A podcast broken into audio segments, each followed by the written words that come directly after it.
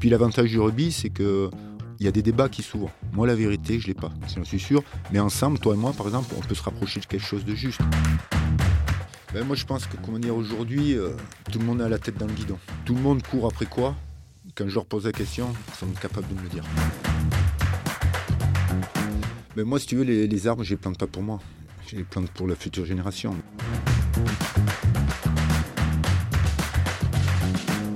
Bonjour et bienvenue sur Green to Green, le podcast des amatrices et amateurs de rugby qui sont engagés dans l'environnement et l'entrepreneuriat.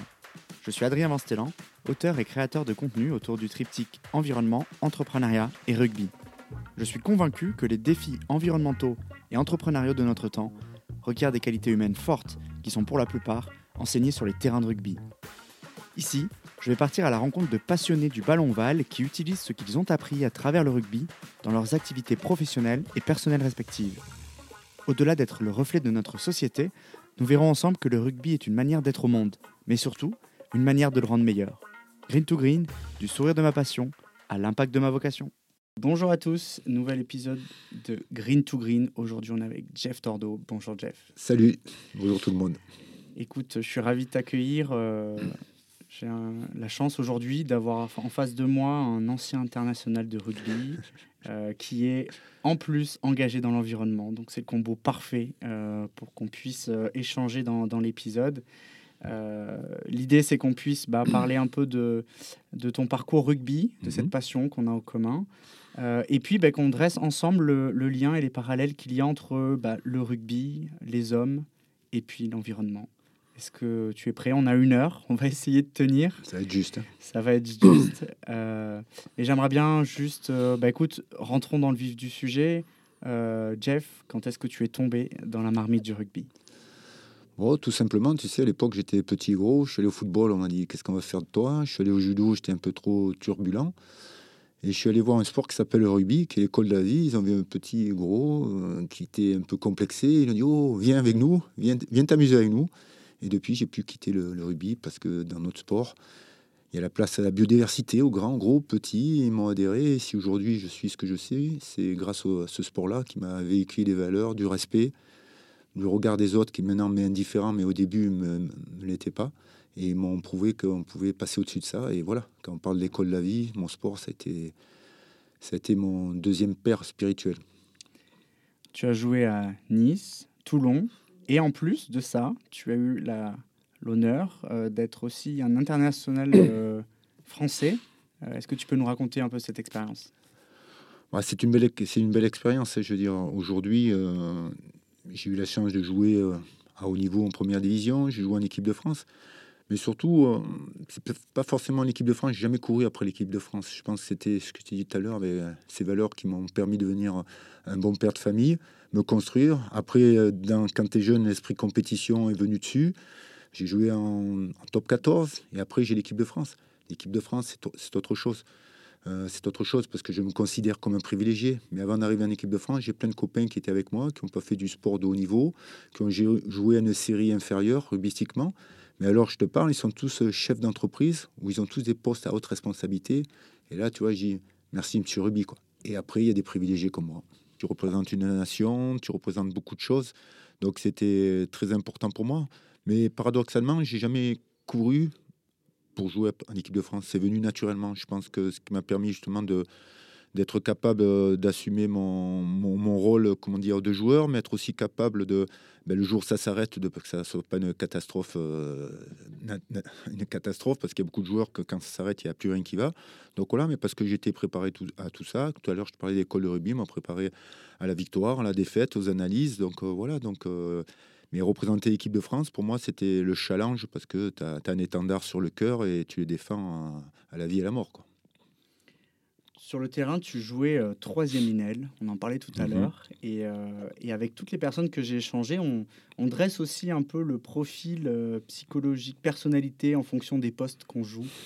tu vois, le troisième linéal, c'est souvent quelqu'un qui, qui est le fer de lance, qui est aussi le lien entre des avant, des arrières, qui est polyvalent un peu sur plein de sujets. à la fois, qu'est-ce que ça, ça t'inspire, et puis quel genre de troisième ligne tu étais sur le terrain et tu es en dehors? Bah, Le troisième ligne, je pense, c'est la fureur de vivre. C'est celui qui fait le lien avec devant et derrière. Il représente les grands espaces. Il, représente aussi le, travail un petit peu besogneux où certains ne mettent pas les pieds et nous, on y mettait la tête. Donc là, c'est un tout, mais c'était toujours pour faire avancer l'équipe. Et nous, on avait la chance de pouvoir être le lien de devant et de derrière. Donc on participait dans, dans les deux camps, que ce soit devant et derrière. Donc c'était une magie. Je pense que c'est un des plus beaux postes. Mais le rugby a beaucoup évolué. On voit aujourd'hui qu'un talonneur, c'est un, quatrième, troisième miel, que les piliers savent faire ne passe à gauche, passe à droite. Donc dans le rugby moderne, ça, ça, a été une plus-value parce qu'on on tire les joueurs vraiment le, le, plus haut, on les tire vraiment vers le haut, quand on les, qu'on pas simplement sur la mêlée ou sur la touche. Avant, nous, on était des bêtes de combat. Hein. Quand on était devant, on sortait du combat, on repartait faire du combat en bout de ligne, on repartait faire du combat. Donc, on était axé que là-dessus. Donc, c'est pour ça qu'on dit ouais, le rugby a beaucoup évolué. C'est vrai qu'il a beaucoup évolué dans le bon sens, donc euh, c'est bien. Et cette notion de, combat dont tu parles, euh, faire de lance aussi d'un troisième ligne que tu étais sans doute sur le terrain, euh, en dehors, est-ce que c'est un trait de personnalité que tu, que tu as mis à profit de, de, certaines activités ou... Oui, je pense que tu sais, quand tu t'assois, tu vas le samedi matin faire le repas d'avant-match, euh, tu regarderas tout le temps où le troisième ignel ou le talonneur s'assoit, ben, les autres s'assoient autour. Parce que parce qu'il y a quelque chose à, raconter, il y a quelque chose à dire. Puis après, moi, j'ai connu un, un rugby tout corps d'état. C'est-à-dire que moi, j'ai connu que l'amateurisme. J'ai fait une année à Bourgoin où j'étais semi-professionnel. Mais quand je dis tout corps d'état, c'est que euh, à l'entraînement, il y arrivait Jean-Charles Orceau qui était paysan, euh, Éric Buchier qui était euh, un cabinet d'assurance chez AXA, Jeff Tordo qui était maçon, euh, qui arrivait sur le terrain. Eh ben, moi, j'étais cassé en deux, mais de voir tout le monde, il y avait une magie qui opérait et hop, on repartait de l'avant et on faisait un peu commun sur les valeurs et on avait des choses à se raconter dans le rugby moderne, on a de moins en moins de choses à se raconter, et c'est ce qui fait de faux, parce qu'on parle toujours de la, passerelle avec l'entreprise, certes, mais avant, les joueurs avaient beaucoup de choses. On était des grands bavards, les rugbyman, mais aujourd'hui, je m'aperçois qu'ils sont rentrés dans une bulle et sont de moins en moins bavards. Et j'ai bien peur que le professionnalisme est en train de prendre le dessus sur ce sujet-là. C'est ce qui me chagrine un peu parce que les joueurs, c'est quand même des privilégiés. Même s'ils s'entraînent deux fois par jour, ben, je pense qu'en parallèle, ils peuvent suivre une formation, passer le bac en cinq ans s'il faut. Voilà, on a eu des anciens joueurs qui ont joué en équipe de France ou qui ont joué en première division, qui, sont chefs ont été chefs d'entreprise, qui étaient des médecins. Donc voilà, il ne faut pas tuer la poule aux œufs d'or qui était euh, cette euh, biodiversité humaine qu'on avait dans le passé, des grands, des gros, les petits. Comme j'ai dit tout à l'heure, moi je suis arrivé, j'étais tout petit et gros à l'entraînement. On m'a dit, viens ici, toi. Et voilà ce qu'ils en ont sorti. Ah, ils ne sont pas trop mal débrouillés. Donc euh, je dis merci à M. Ruby. Et puis surtout, je pense qu'il faut qu'on apprenne aux gamins, leur expliquer qu'on ne sera pas tous des sportifs de haut niveau, mais c'est pas pour autant que c'est des tarés. Et moi, j'ai plein de copains qui n'ont pas fait du haut niveau parce qu'ils ont suivi des études ou ils ont suivi. Euh, ils ont joué à un rugby inférieur en national, mais alors je te parle, ils sont tous chefs d'entreprise ou des postes à haute responsabilité et là, je tape des deux mains et je dis merci, monsieur Ruby. Et moi, c'est 99% qui m'intéresse. Et dans le lot, il y a des privilégiés, on le sait, ces internationaux, même ceux du top 14 d'aujourd'hui. Mais voilà, si mon fils ne joue pas au rugby, c'est pas pour un taré pour autant. J'en ai quatre et j'en ai aucun qui joue au rugby. Donc tu vois, et ils sont épanouis, ils sont mis dans basket. Ben, ça, c'est une belle victoire. Il y a plein de sujets sur lesquels j'ai envie de rebondir. Il y a évidemment cette expression biodiversité dans le rugby. Euh, il y, a, ce sujet de la reconversion, des responsabilités.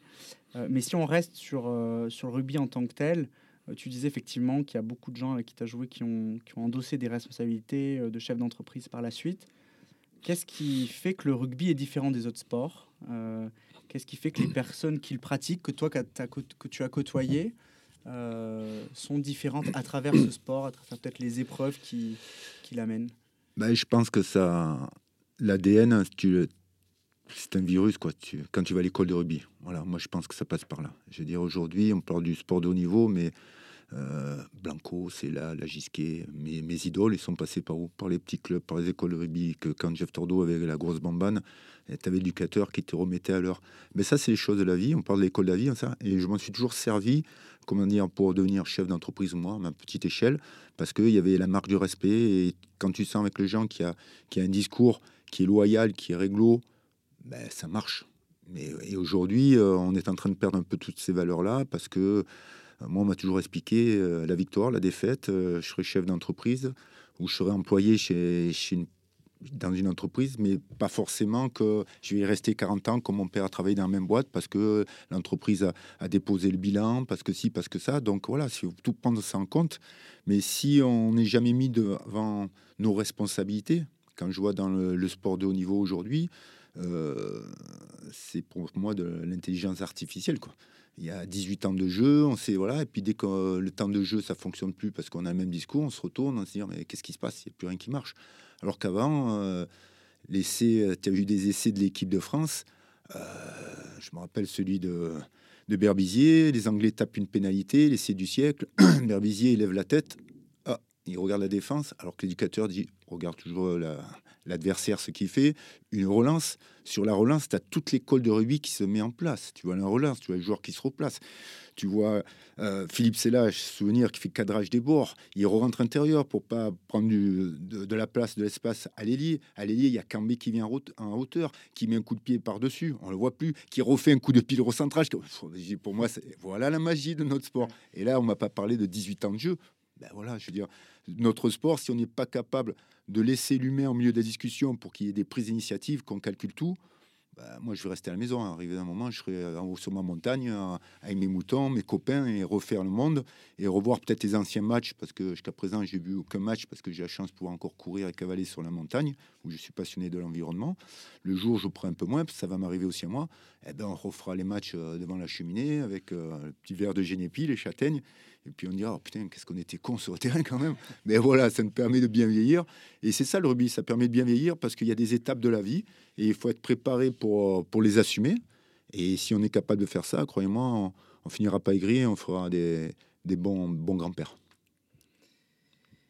C'est rigolo parce que tu vois, en écoutant, euh, j'ai l'impression que le rugby a, a, fait de toi un homme différent, un peu, où il a développé une partie de ta personnalité euh, particulière. Est-ce qu'il y a des traits de personnalité quand, que tu avais peut-être avant d'entrer dans le rugby ou que tu as développé sur le terrain dont tu as gardé en fait euh, après coup euh Ouais, je, non, je, je pense que euh, tu sais, c'est la passion. C'est moi, je, je, sais que j'avais plein de copains qui venaient à l'école, qui a, les parents avaient des, des statuts supérieurs aux miens. Et je m'apercevais que quand ils venaient chez moi, ils reprenaient goût à la vie parce que, parce que ma mère préparait des gâteaux, parce que ma mère prenait du temps à discuter avec nous, alors que les parents, ils avaient toujours la tête dans un guidon. Ben, les enfants, ça va les enfants, le bisou, et puis plus rien qui se passait. Donc là, moi, j'ai été nourri de ça. Pour te donner un exemple, j'ai eu quatre garçons. Mon premier garçon, euh, le parrain de, de Franck, euh, c'était mon éducateur de rugby. Pour te dire qu'est-ce qui m'a apporté?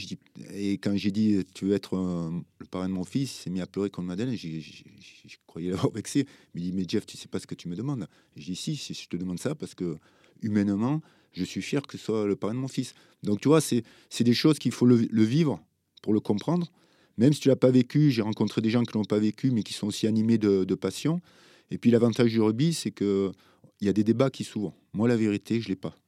j'en suis sûr. Mais ensemble, toi et moi, par exemple, on peut se rapprocher de quelque chose de juste. Et à notre époque, si on peut se rapprocher de quelque chose de juste, moi, je suis un père heureux. Et si mes enfants, ils ont plusieurs lignes de conduite qui veulent adhérer à la tienne ou la mienne, mais moi, je suis un père heureux. Mais tu as une société aujourd'hui qui a mis une de conduite. Et si tes enfants n'adhèrent pas à cette ligne de conduite, eh ben, qu'ils n'ont pas de chaussures de sport euh, de marque au pied, ça devient des tarés. Aujourd'hui, le standard du bonheur pour la jeunesse, c'est la consommation à outrance. Et donc, ils passent à côté de l'humain et il passe à les plus belles valeurs, c'est celle-ci. Pour moi, en tous les cas. Il y a, il y a, il y a deux autres sujets. Euh, le premier, c'est, je pense que tu as un petit peu répondu, mais c'est quelle est la place qu'occupe le rugby dans ta vie pro et perso aujourd'hui? Oh ben ça, elle occupe plus rien. Maintenant, je me nourris de ce que j'ai investi dans le passé. Quand j'ai investi le passé, c'est quand je vais à Toulon, je vois mes potes. Quand je vais, euh, c'est tout ça qui est magique. C'est là, c'est aujourd'hui le rugby pour moi. Malheureusement, il me fait plus rêver parce que je veux bien laisser des sentiments, mais le rugby pour moi c'est plus une cause noble quand je vois les dérives que ça prend. Mais c'est un constat perso, je critique pas. Voilà. Mais aujourd'hui, c'est qu'à nos, nos, jeunes joueurs, on leur donne pas la solution. Tu veux jouer en équipe de France, il faut que tu sois au top 100. Ça veut dire quoi, top 100 voilà, les mathématiques, c'est 1 plus 1, des fois ça fait 2, des fois ça fait 2,5 dans le rugby, parce que le ballon est ovale. Eh ben là, on est en train de faire, pour moi, c'est un peu dur ce que je veux dire, mais des gendres parfaits. Quoi. Ils rentrent, ils sont nickel, ils sont polis, ils sont gentils, mais je n'en veux pas aux joueurs. C'est le système. Ça veut dire que si le système, tu veux jouer en équipe de France, si tu rentres pas dans le moule, tu n'es pas invité. Ben moi, peut-être à l'époque, je serais rentré dans le moule parce que je rêvais à un moment peut-être de, jouer en équipe de France. Donc voilà, c'est ça qui me chagrine, c'est qu'aujourd'hui, pour aller à Rome, il y a plusieurs chemins. Là, non, nous, on est en train de dire, il y a celui-là, et puis si tu veux adhérer, tu peux adhérer. Voilà, ça me chagrine un peu. Est-ce que ce que tu trouvais dans le rugby, tu le trouves dans d'autres sports aujourd'hui? Tu vois, j'avais vu que tu avais pratiqué jeune le judo, le football, si je m'abuse, et, que maintenant tu fais un peu de pétanque. Est-ce que, est-ce que, euh, bah, je sais pas, est-ce que ça vient peut-être compenser? Est-ce que le rugby a apporté un moment? Qu'est-ce que tu trouves dans ces autres sports? Oh, moi, c'est l'humain. Par exemple, la tu, tu dis ça à la pétanque, euh, c'est rigolo, mais, mais c'est vrai parce que tu as toutes les classes sociales à la pétanque. Je discute et tu t'aperçois qu'aujourd'hui, il n'y a pas que les sportifs au de niveau qui peuvent être intéressants. Tu peux avoir le cantonnier. Moi, je me rappelle à l'époque, cantonnier à la montagne, euh, en équipe de France, il y avait des pins. J'ai offert des pins parce qu'il était un collectionneur, mais j'aurais donné 10 000 euros, il les aurait pas pris, il aurait pris les pins. Et lui m'a expliqué voilà la valeur du pin, c'est pour ça on a bu le café. Je suis parti un peu moins bête que je suis arrivé avec le cantonnier. Alors qu'aujourd'hui, tu veux un cantonnier à ramasser les papiers. Mais arrête-toi, discute un petit peu. Voilà, c'est ça qu'il faut aujourd'hui qu'on arrive à mettre à, l'ordre du jour, une ouverture d'esprit et que nos gamins. Moi, je me rappelle ma mère, vieux quartier niçois. Euh, à 11h, entrée, elle me dit Jeff, faut monter à la maison, tu as vu l'heure. Aujourd'hui, c'est le contraire. Tu dis à tes enfants les gars, il est midi, il fait soleil, allez un peu dehors, laissez le portable là, laissez la PlayStation là. Voilà, on en est arrivé. Alors, si nos enfants, on en fait des, des, objets à consommation, moi, ça ne m'intéresse pas. Moi, je veux qu'il y ait la biodiversité, je reviens encore là-dessus, et il faut qu'il y en ait qui consomment, un peu moins, un peu plus, mais que ça soit un peu régulé. Et aujourd'hui, on, a, on est à 99% sur la consommation pure et dure, et on ne rend pas service à nos enfants. J'aimerais bien que tu vois dans cette euh, autre partie de, notre échange, on rentre dans le sujet des, de l'humain et des relations entre le rugby et les relations humaines. Euh, dans les premiers épisodes que j'ai enregistrés, j'ai échangé avec quelqu'un qui s'appelle Xavier Brissard, qui a écrit un livre autour du rugby. Euh, il me disait que le rugby euh, apprenait. On pouvait pas mentir sur un terrain, on pouvait pas se cacher. Mhm. Qu'est-ce que toi tu as appris sur, sur les relations humaines à travers ce sport? Est-ce que tu as vu, je sais pas, des personnes qui ont qui se sont dépassées, qui ont fait preuve de certaines valeurs qui t'ont marqué? Qu'est-ce que tu as appris, tu vois, sur les relations humaines que tu aimerais partager bah, tu sais, moi, à l'époque, je jouais à Nice, je jouais à Toulon, on mettait des roustes un peu à tout le monde, on mettait des marrons à tout le monde, mais après, la roue a tourné. une fois, c'est Nice qui a commencé à prendre des marrons, parce qu'on n'avait plus le même collectif. Mais euh, je me rappelle un match à l'extérieur où j'ai croisé des regards, où on a dit, euh, là, on va peut-être pas gagner, mais il faut qu'on soit pas ridicule par rapport au passé du club, 112 ans du club, par rapport aux anciens, par rapport à tout ça. Et crois-moi, on s'est livré. Et j'ai regardé, on est sorti du, terrain avec des arcades ouvertes, des cassés pour pas prendre 60 points, parce qu'avant, en face, on avait vraiment des grosses équipes qui, nous challengeaient. Mais surtout, j'ai senti dans le regard que c'était à la vie et à la mort. Et encore aujourd'hui, comme je te disais tout à l'heure, euh, pourquoi j'ai ce sentiment-là? Parce que si j'ai des problèmes, ça devient des problèmes à mes copains, et vice-versa. Et ça, ça, ça vaut tous les millions d'euros du monde que tu peux avoir à la banque. Ça, moi, je, tu me l'enlèveras jamais. Et c'est peut-être ma petite fierté perso, peut-être euh, un peu orgueilleuse, mais ça fait du bien de savoir que même si tu peux les, tu les comptes que sur les doigts de la main, tu sais que quoi qu'il arrive, tu fais partie des privilégiés. C'est intéressant que tu parles du regard parce que tu vois la question qui suivait, c'était euh, bah, comment tu fais euh, pour distinguer le bon gars du mauvais gars, celui à qui tu peux faire confiance? Je trouve qu'il y a beaucoup de choses qui passent par le regard.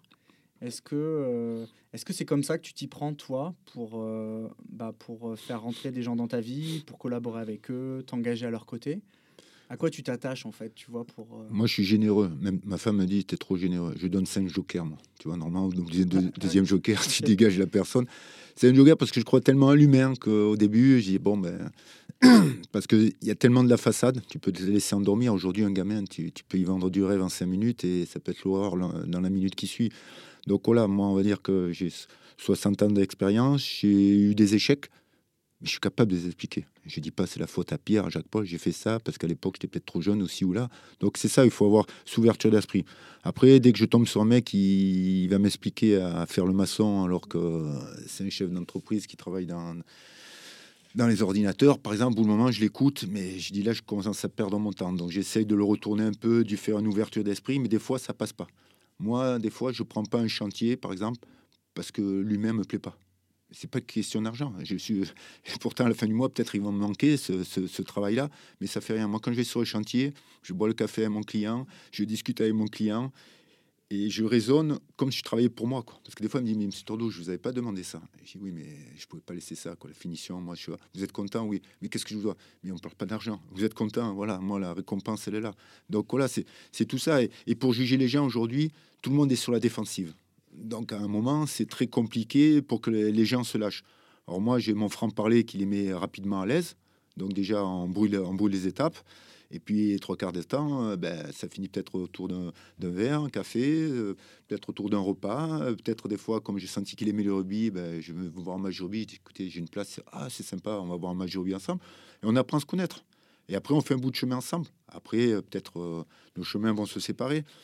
Mais c'est compliqué parce que je conçois que les gens aujourd'hui, euh, avec euh, les médias, euh, quand on allume la télé, on voit du malheur de partout, qui est à notre porte. Donc on a suspicion sur tout.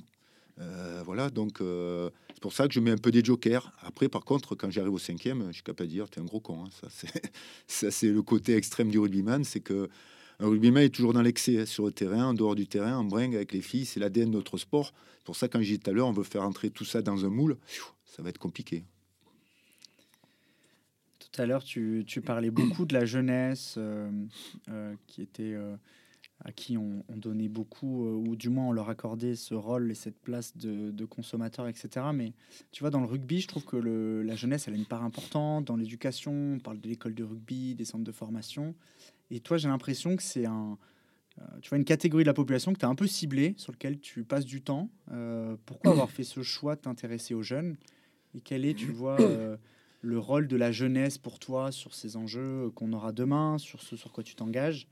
Ben, Déjà, ils me rajeunissent.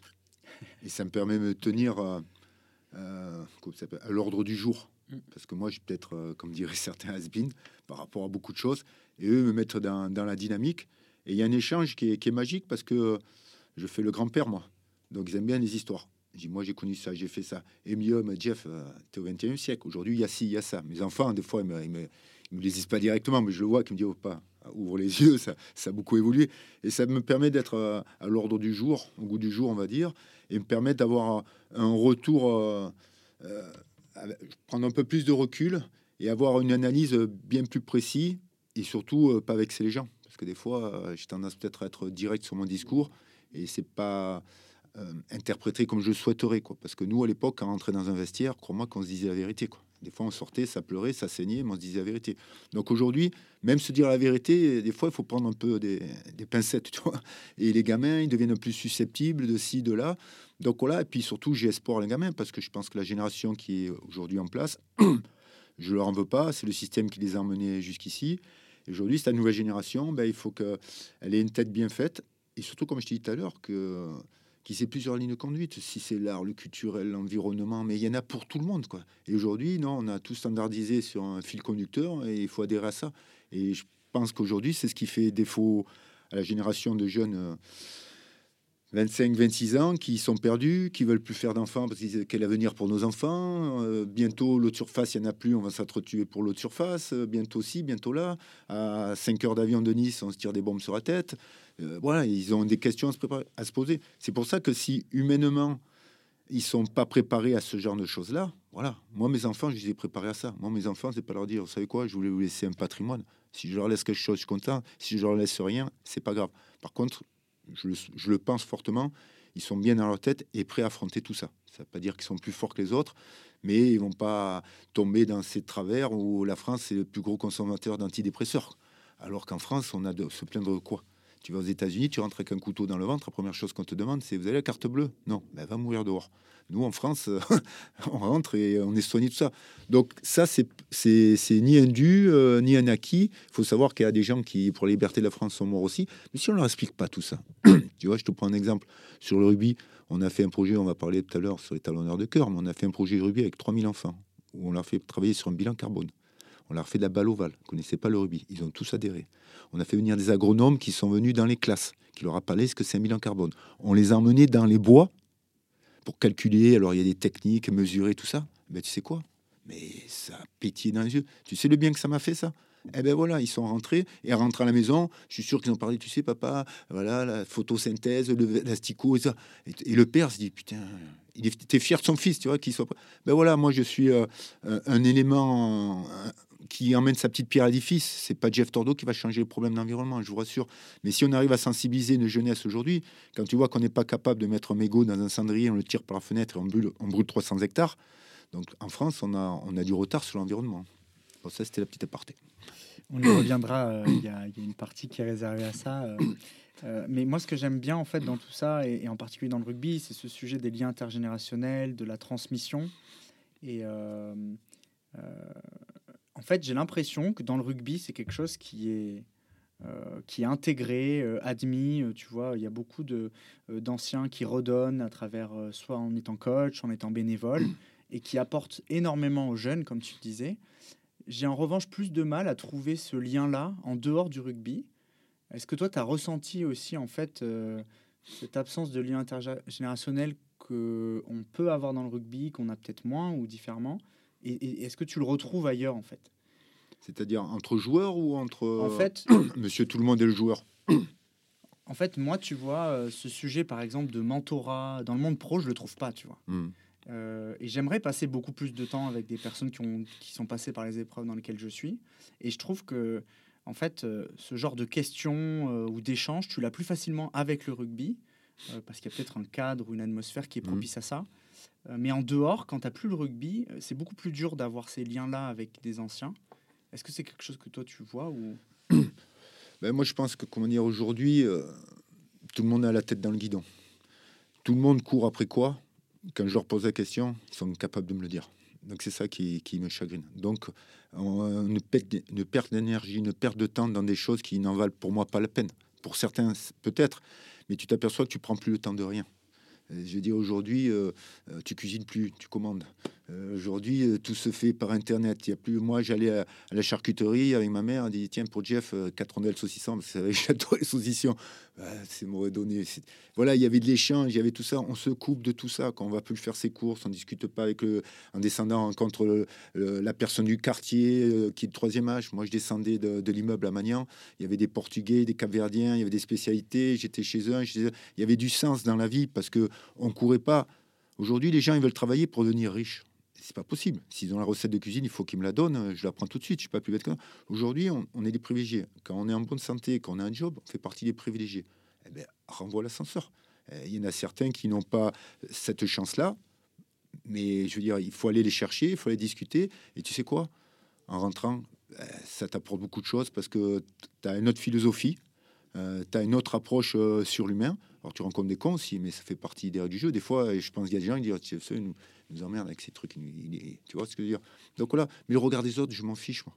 moi, je sais quand je rentre à la maison, euh, j'ai gagné ma croûte et j'ai pris le temps bah, de, prendre du temps avec des gens qui m'apportent des choses et j'espère que je leur apporte certaines choses. Mais aujourd'hui, on a tous le temps de le faire. Aujourd'hui, c'est une société qui nous dicte une façon de vivre et tout le monde y adhère. Et voilà. Et aujourd'hui, si on n'est pas capable de dire stop, euh, là, moi, je suis à la montagne. Euh, il y a des gens banquiers, ils ont arrêté la banque et ils gardent des moutons. Et ils gagnent 20 fois moins. Et je dis alors? Il dit Jeff, pourquoi je suis pas parti plus vite Parce que ça redonnait du sens à leur vie. Il faut que les gens redonnent du sens à leur vie. Et aujourd'hui, on a tout pour donner du sens à la vie. Il faut arrêter de se laisser manipuler euh, par les médias, par, par, tout ce qui va derrière. Quoi. Il faut prendre son destin en main et surtout devenir acteur de sa vie. Quoi. Il y, a, il y a un terrain de jeu qui pourrait peut-être, tu vois, euh, rapprocher ces générations, euh, et, on pourra ouvrir le, sujet là-dessus, c'est peut-être celui de l'enjeu environnemental qui en fait concerne toutes les générations, euh, pas seulement les jeunes ou les, ou les anciens. mais j'ai l'impression que c'est un sujet qui divise plutôt qu'il réunit, tu vois, ces générations. D'un côté, les anciens pointent peut-être du doigt cette jeunesse qui est peut-être, tu vois, fainéante, superficielle, euh, beaucoup dans la consommation. Et puis de l'autre côté, les, jeunes reprochent aux anciens de ne pas avoir agi à temps, euh, d'avoir profité d'un système qui n'est pas forcément adapté. Est-ce que toi, tu penses que ce terrain de là, comme l'est peut-être le rugby, peut être l'occasion, tu vois, de renouer ce lien avec des, anciens et, des jeunes? Je pense qu'il manque pas grand-chose. Nous, les anciens, nous ont dit, vous pouvez boire, manger tout ce que vous voulez à vie. Voilà, mais on a mis... Euh, 2 milliards euh, deux- de- 200 millions d'années pour être un milliard sur la planète. Et en 2 millions d'années, donc c'est que dalle, on a été 7 milliards. Donc la planète, elle nous dit, je vous adore, je vous aime bien, mais je je peux pas. Donc voilà. À part qu'on nous a dit, vous pouvez tout, tout, le temps en consommer. OK. Donc, mais à coup pas. Moi, le premier. D'accord? Donc aujourd'hui, non, je pense qu'il y a un discours à avoir. Et quand tu t'aperçois que la jeunesse est quand même sensible sur l'environnement, euh, les anciens l'être, il faut faire un pot commun. Quand je disais de l'échange, moi, des fois, les idées, c'est peut-être un gamin qui va l'avoir. Moi, l'expérience, ça va complémentariser. Voilà, il n'y a pas de sauveur. Il faut savoir qu'aujourd'hui, euh, il n'est pas question de sauver la planète. C'est se sauver nous. Parce que la planète, dans X milliards d'années ou millions d'années, elle va tout recycler, elle sera toujours là. Par contre, nous, on sera rayé de la planète. Donc voilà, il y a, faut pas. Moi, j'adore les westerns, mais il y a 150 ans en arrière, il y avait des bisons, des cow-boys, des Iroquois, des Apaches. Aujourd'hui, euh, c'est dans les livres. Ah, 150 ans, c'est rien. Et tout ça par rapport à la, consommation, récupérer les terres pour si, pour, pour le bétail, pour le bois, pour le- les énergies, pour le, le pétrole. Donc à un moment, euh, moi je parlerai à ces gens-là, et ça, ça fait un peu has-been, de la décroissance. Putain, la décroissance, c'est ça qu'il faut qu'on aille déjà, dans la décroissance. Ah mais déjà, Jeff, on fait machine arrière, on, va à, à la Jusilex. Mais pas du tout.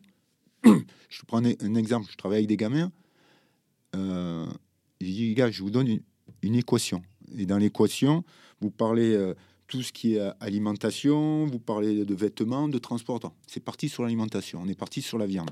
On a dit, on mange un Français en moyenne par semaine, deux fois de viande par semaine. Donc tu vois par mois ce que ça fait. Réduisons par moitié la viande. Supposition. Déjà, on sera meilleur en santé parce que manger trop de viande, de, de viande, euh, c'est pas très bon non plus. On coûtera déjà moins cher à la Sécu. Donc ça c'est bien. Il faut savoir que 90% de- des céréales dans le monde entier, c'est pour le bétail. Donc il faut des terres. Donc on déforeste la moitié de l'Amazonie encore pour avoir des terres supplémentaires. Donc si on réduit par deux, eh bien, on arrête de déforester la moitié de la planète. On est en meilleure santé. Les céréales, on peut le donner, on peut manger des céréales, on peut avoir des vitamines, ça. Donc simplement sur un comportement, ça va pas changer ma vie si je mange deux fois de viande par semaine ou qu'une fois avec tout ce qu'il y a à manger. Eh l'effet- à l'échelle mondiale, on peut faire un pot commun. Eh ben voilà. Après, tu peux parler dans les transports. Là, j'ai encore lu un article. En Argentine, les poires, ils envoient dans les pays asiatiques, ils les retraitent, ils reconditionnent et ils envoient aux États-Unis pour les vendre. Euh, on, va, on marche sur la Lune, mais là, j'ai l'impression qu'on marche sur la tête. Donc, tu vois, il y a ne serait-ce que nous, en tant qu'éco-citoyens, un bon raisonnement. On va pas parler des politiques parce que moi, j'y crois pas à ça, mais un bon raisonnement, tu vois. Et c'est ça, des croissants. Et tu devrais être fier. Dis, ouais, moi, grâce à moi, il va y avoir de l'Amazonie, elle va encore, voilà, les, les, les, les- comment s'appelle, les indigènes, ils pourront avoir euh, leur terre, tout ça. Simplement pour un morceau de viande. Ouais, mon gars, pour un morceau de viande. Et peut-être il y en a un peu plus, il y en a qui crèvent de faim, on va leur donner. Voilà, c'est c'est là, je suis pas un donneur de leçons, mais tu t'aperçois que sur du détail, tu peux, tu peux changer le monde. Mais le problème, c'est que j'ai dit, j'ai voté pour toi, Arnaud. Ben, change le monde. Ah non, c'est pas comme ça que ça marche. D'accord? Euh, Nous, si on ne devient pas acteur de notre société, on s'en sortira pas. Moi, euh, actuellement, toi et moi, on fait entre 12 et 13 tonnes de bilan carbone par an. Le rapport du GIEC, c'est pas Jeff Tordo, parce que Jeff, il, se prend pour un scientifique. Non, je suis pas scientifique, mais quand tu regardes le rapport du GIEC, il dit que nos, pe- nos petits-enfants, donc moi, quand je serai grand-père, il faudra qu'ils fassent plus que 3 tonnes de bilan carbone pour enrayer toute la machine infernale qui s'est mise en place. Mais si on leur donne pas l'outil de travail maintenant, qu'on n'investit pas des milliards maintenant pour récupérer euh, les bénéfices à la banque dans 50 ans, nous, on a toujours la solution, il faut que ça soit instantané. Mais ça n'existe pas, ça. Les mentalités, rien que changer les mentalités. euh, Déjà, essaye de dire en français, vous allez manger qu'une fois de la viande par semaine. Ils vont dire, Jeff, on veut même pas te voir.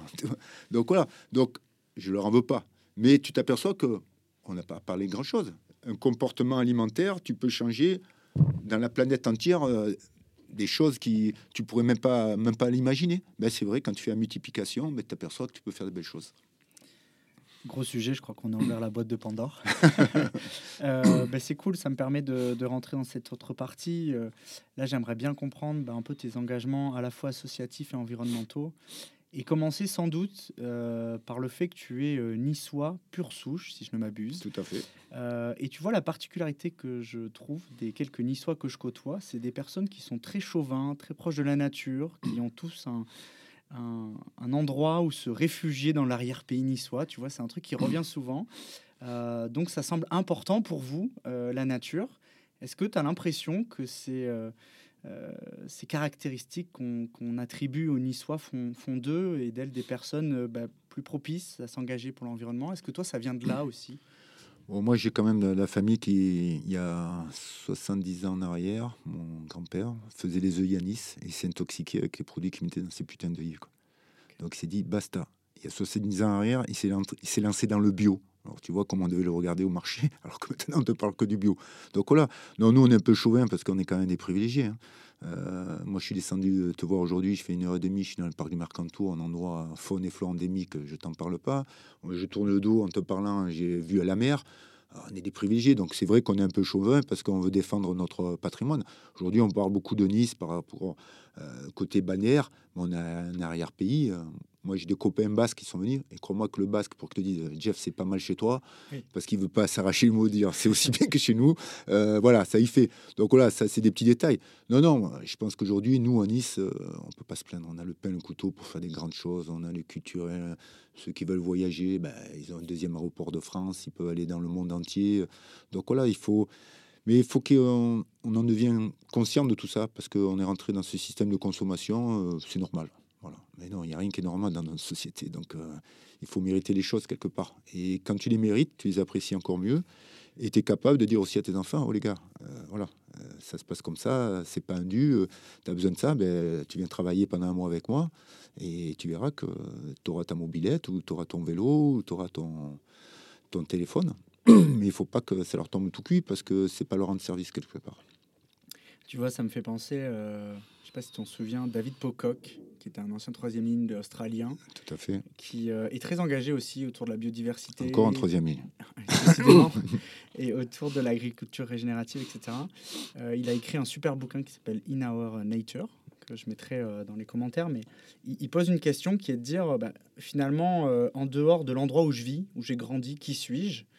Et tu vois, enfin, le fait que tu, que tu parles de, de, cet endroit dans lequel tu as grandi, euh, la conscience que tu as aussi d'être chanceux, d'avoir de tels paysages autour de toi, euh, bah c'est lui dit, considérait que c'était le point de départ en fait de son engagement, tu vois, d'avoir conscience euh, de, la, de la beauté, de la fragilité de l'endroit mmh. dans lequel on avait grandi.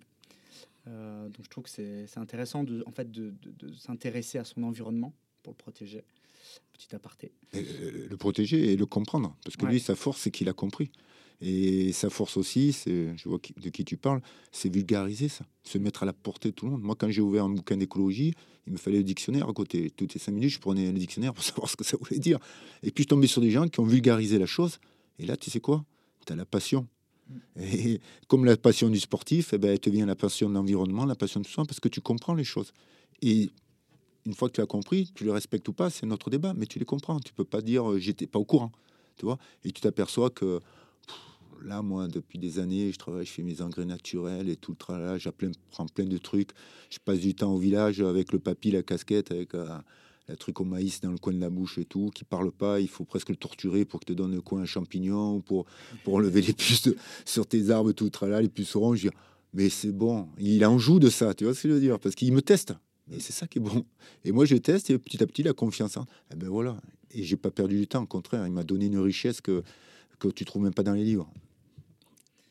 Sur cette notion, euh, tu vois, d'engagement, euh, tu t'es engagé, on peut dire que tu es beaucoup engagé autour de l'environnement. Euh, tu as lancé une, association qui s'appelle Pachamama, si je ne m'abuse, qui a pour vocation de remettre les enfants malgaches sur les bancs de l'école. par l'intermédiaire du rugby. Est-ce que tu peux bah, peut-être nous en dire un peu plus sur la genèse de cette association, ce que tu veux y faire? Tout à fait. Moi, quand je suis allé en cours d'orientation, je voulais être vétérinaire. Et le euh, prof d'orientation m'a dit Jeff, c'est bien aimer les animaux, mais ça suffit pas. Et le premier marron dans la, dans la vie que j'ai pris, c'était qui me l'a mis. Mais elle m'a rendu service. Donc, du coup, je fais mon petit bout de chemin. Et puis, euh, je me suis engagé avec des ONG. Je travaillais sur l'Afrique, Botswana, euh, Namibie, tous ces endroits-là. On défendait deux projets qui étaient les, deux ethnies, les Bushmen et les Zimba. Et on travaillait sur un couloir migratoire parce qu'on n'a rien trouvé de mieux de clôturer tout ce qui était point d'eau pour la faune domestique. On revient sur la viande, toujours pareil. Et on coupait tous les arbres. Euh, la cassia panier qui était la végétation pour les girafes et les éléphants. Donc j'étais passionné par ça, donc j'ai fait mon petit veto à ma manière. J'ai fait mes campagnes là-bas, donc c'était bien. Après, dans les associations, il y a toujours à boire, à manger. J'ai appris un peu sur le terrain. Et puis, euh, je suis allé me balader sur Madagascar. Alors, comme tu as compris, je suis sensible par rapport aux enfants. Et là, j'ai eu le, le privilège, parce que c'est un privilège de, de, voir tout ce que j'ai vu en deux secondes et de m'imaginer, de me projeter, c'est-à-dire une fois et demi la France, Madagascar, une île, euh, 33 millions d'habitants, 70% de la population à moins de 17 ans, très jeune, taux de mortalité infantile très compliqué, le paludisme, malnutrition. Tu dis, ouf. et ce qui est impressionnant, c'est qu'ils ont toujours la banane, ils ont toujours le sourire. Tu vois, nous, dès qu'on a un érage dedans, on dirait que c'est la fin du monde. Donc déjà, tu prends une leçon de vie. Je dis, comment m'intégrer avec ce, ces gamins-là? Et en allant de l'aéroport à l'hôtel, je vois des gamins jouer au rugby au bord de la route. J'arrête le taxi, je dis, c'est quoi ton histoire? Je vais vous expliquer. Le sport roi à Madagascar, c'est le rugby. Ah. Là, c'était euh, coup d'envoi était donné. Donc avec euh, Patrick Clavelier, un pote à moi, du rugby aussi, qui joue, euh, qui a joué à, à la voûte, à Bergerac. Et alors lui, moi je suis passionné, mais là c'est puissance 1000. On, est- on s'est dit Jeff, on va se balader pendant un an sur deux trois balades et essayer de comprendre un petit peu. Et on s'est dit comment mener. Euh, il y a une flèche, un carquois d'un gamin supplémentaire. On s'aperçoit que 70% de la population malgache, c'est ni lire et écrire. On s'aperçoit qu'aujourd'hui, ils sont pas à l'école, ils sont dans les champs. Un gamin malgache, alors je te parle, il gagne entre 20 et 30 centimes d'euros. Donc tu co- comprends très bien, pour pré- préparer l'avenir, c'est compliqué. Donc on s'est dit, ben, on va créer notre euh, terrain de sport. Alors on a eu la chance de rencontrer euh, Daniel Bessaguet, fou de Toulon, comme par hasard. Donc euh, on est tombé dessus, qui était là-bas, qui était marié avec le Malgache, et on a monté aussi, qui nous a donné un coup de main, parce que c'était important d'avoir un, un relais là-bas. On a créé notre euh, pièce de vie, 250 mètres carrés, où on a, euh, on a vestiaire, latrine, parce que l'hygiène c'est très compliqué à Madagascar. On a une bibliothèque, on a une cantine, on a un clubhouse, parce qu'un rugby, un stade, il faut qu'il y ait un clubhouse. On- nos enfants bénéficient d'un repas après chaque entraînement.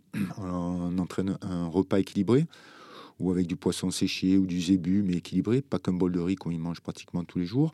Un suivi sanitaire, les yeux, les dents, la gynécologie chez les filles. Alors pourquoi la gynécologie? Parce qu'en 2006, quand on est arrivé, 40% de filles jouent au rugby à Madagascar, donc c'est hyper important.